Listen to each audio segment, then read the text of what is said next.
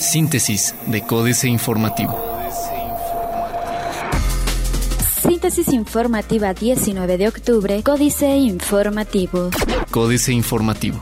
Pide PRD al Instituto Queretano del Transporte regularizar costos del transporte público y no perjudicar la economía de los queretanos. El Partido de la Revolución Democrática exhortó a las autoridades estatales a que regularicen los costos del transporte público y los taxis. En rueda de prensa, Adolfo Camacho Esquivel, dirigente estatal del Partido del Sol Azteca, afirmó que Querétaro se encuentra en desarrollo y enfrenta un crecimiento poblacional, lo que ha aumentado la demanda de estos servicios. Detalló que la implementación del nuevo sistema de transporte Crobús es una mejora en el servicio de transporte público. Sin embargo, el reto, dijo, es adaptar las tarifas con base en las condiciones económicas de los habitantes. Tras pruebas, ha disminuido un 20% tiempo de traslado en eje de constituyentes, asegura Nava. Los tiempos de traslado por el eje estructurante del transporte público colectivo Constitución de 1917 han disminuido hasta en un 20% durante las pruebas al transporte realizadas en las últimas semanas, aseveró Luis Bernardo Nava Guerrero, jefe de la oficina de la gubernatura. En entrevista, comentó que del 23 al 28 de octubre continuarán las pruebas con pasajeros en este eje, así como con las rutas que concurren en constituyentes provenientes de otros puntos de la ciudad, con la finalidad de ajustar y medir los tiempos de estas rutas. Seguridad y Servicios Públicos, áreas con mayor presupuesto para 2018, asegura Mauricio Curi. Seguridad y Servicios Públicos son las principales áreas en las que se destinará la mayor cantidad del presupuesto de 2018 en Corregidora, declaró Mauricio Curi González, presidente municipal de Corregidora. Señaló que igual que en el 2017, destinarán el 40% del presupuesto en seguridad con el fin de seguir fortaleciendo la Academia de Policía y la frontera con Guanajuato, pues, en su opinión, no se ha visto un cambio y hasta ha incrementado la violencia en el estado vecino. Senadora Gabriela Cuevas Barrón es electa presidenta de la Unión Interparlamentaria. La senadora Gabriela Cuevas Barrón fue electa presidenta de la Unión Interparlamentaria para el periodo 2017-2020 en el marco de la 137 Asamblea General de este organismo, realizada en la ciudad de San Petersburgo, Federación de Rusia. La senadora Cuevas Barrón es la primera mexicana en presidir la UIP, la cual integra 173 asambleas, congresos o parlamentos nacionales y cuyo propósito fundamental es promover la paz y la democracia a través del diálogo político. AM. Cae segundo amparo contra Un segundo amparo contra el reglamento de estacionamientos y servicio de depósito de vehículos involucra al municipio de Querétaro. La empresa, compañía operadora de estacionamientos mexicanos, Sociedad Anónima de Capital Variable, Compensa, inicia el procedimiento ante el juzgado sexto de Distrito de Amparo y juicios federales en el estado de Querétaro. Brindarán recursos a pueblos con tradición piden sanción para empresa que taló árboles. México puede imponer condiciones en el Tratado de Libre Comercio de América del Norte, dice Francisco Domínguez Servién. Diario de Querétaro. Van multas a 156 choferes de Uber por 70 mil. Ya gestionó Pancho 1.400 millones de pesos para hospital. Ultimátum a Uber opera de forma ilegal, reitera Pancho. Universal. Venta de guachicol se encarece, dice Renato Sales. En Capital, 52% confía en la policía, dice el municipio aprueban que el Instituto Queretano del Transporte fije horarios del transporte público. Calzada busca con diputados más recursos para el Marqués. El corregidor. Profeco detecta anomalías en escuelas. Afirma Curi, no daré la espalda al PAN. En caso de participar como candidato en el proceso electoral de 2018, Mauricio Curi González, presidente municipal de Corregidora, lo hará exclusivamente con el Partido Acción Nacional, es decir, solo si éste lo postula, ya sea para reelegirse o para otro cargo. Gestionan ampliación de planta de tratamiento. Modernizarán paradas de transporte público, aseguran serán únicas en el país. Noticias. Destaca Querétaro en su sistema penitenciario a nivel nacional. Anuncia Zagarpa 90 millones de pesos para familias productoras. Crecimiento vertical con nueve planes de desarrollo para diciembre, asegura Marcos Aguilar Vega.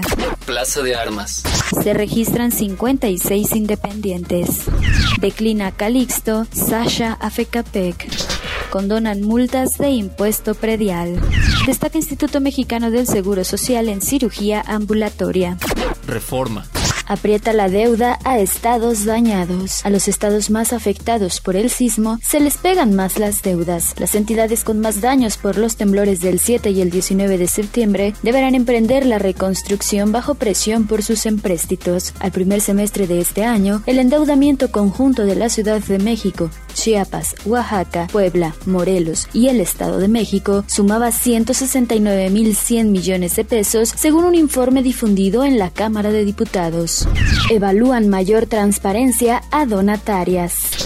Procesar crudo deja de ser meta, dice Pemex. La meta de petróleos mexicanos ya no es, ni debe ser, procesar petróleo, pues ello implica perder dinero, aseguró su director José Antonio González Anaya. Hay un dato interesante que quisiera resaltar. Nuestra meta ya no es ni debe ser procesar petróleo, porque eso implicaba que aunque el proceso de refinación y producción de gasolina fuera mayor, Pemex perdía dinero. Piden en Estados Unidos acceso a cerdo mexicano. La sanidad de la carne de cerdo mexicana es reconocida por los propios productores de Estados Unidos y eso podría abrir otros mercados. Los productores de cerdo de Estados Unidos han solicitado que se acredite a México como libre de fiebre porcina clásica, con lo cual se permitiría la entrada de la carne de cerdo de todos los estados del país. La jornada. Tratado de Libre Comercio de América del Norte incumplió la promesa de más crecimiento y desarrollo. Inadmisibles las condiciones de Estados Unidos en la negociación del Tratado de Libre Comercio de América del Norte, considera BBVA. Baja el crecimiento del consumo interno, reconoce MID al anunciar el buen fin.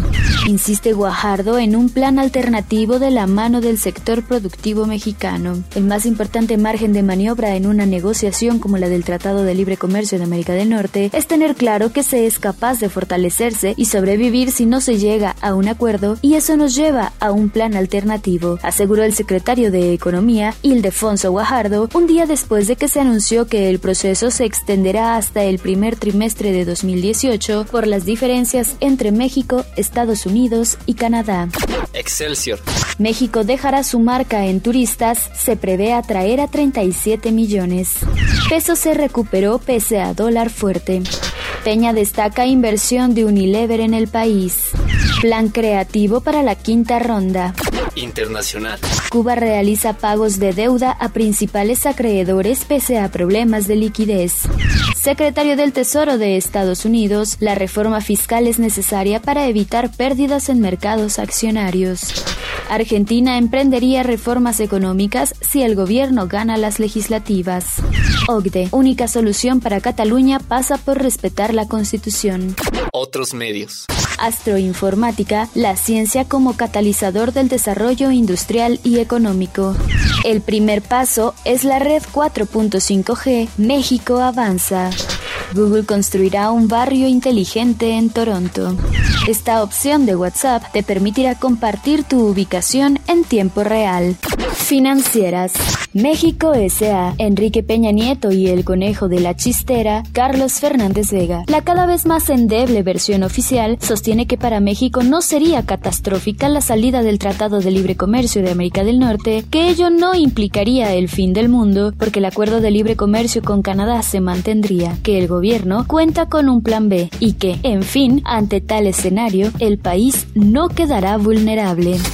Desigualdad, salarios y Tratado de Libre Comercio de América del Norte, Orlando Delegado Celi. El Fondo Monetario Internacional acaba de publicar su monitor fiscal que presenta un estudio relevante sobre la desigualdad en el mundo y la manera en la que puede mitigarse mediante la política fiscal. Un primer dato de interés es que a nivel global la desigualdad ha disminuido como consecuencia del importante crecimiento del ingreso nacional de China e India.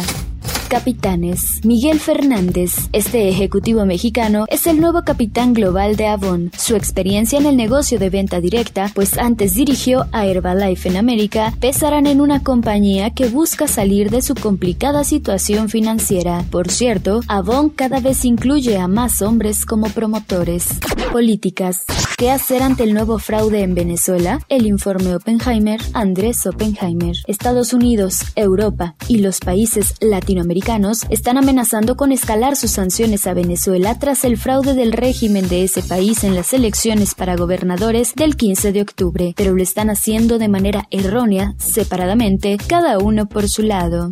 Castigar a empresas, jaque mate, Sergio Sarmiento. En México, los gobiernos son pésimos para castigar a los criminales. Quizá por eso prefieren castigar a empresas, aunque no tengan nada que ver con los delitos. Vemos un ejemplo en Puebla. Este pasado 17 de octubre, el gobernador Antonio Gali anunció que suspendería la operación de Uber como consecuencia del asesinato de la joven estudiante Mariana Fuentes por unos hombres que utilizaron un auto registrado en Uber que no estaba dando servicio de transporte en el momento.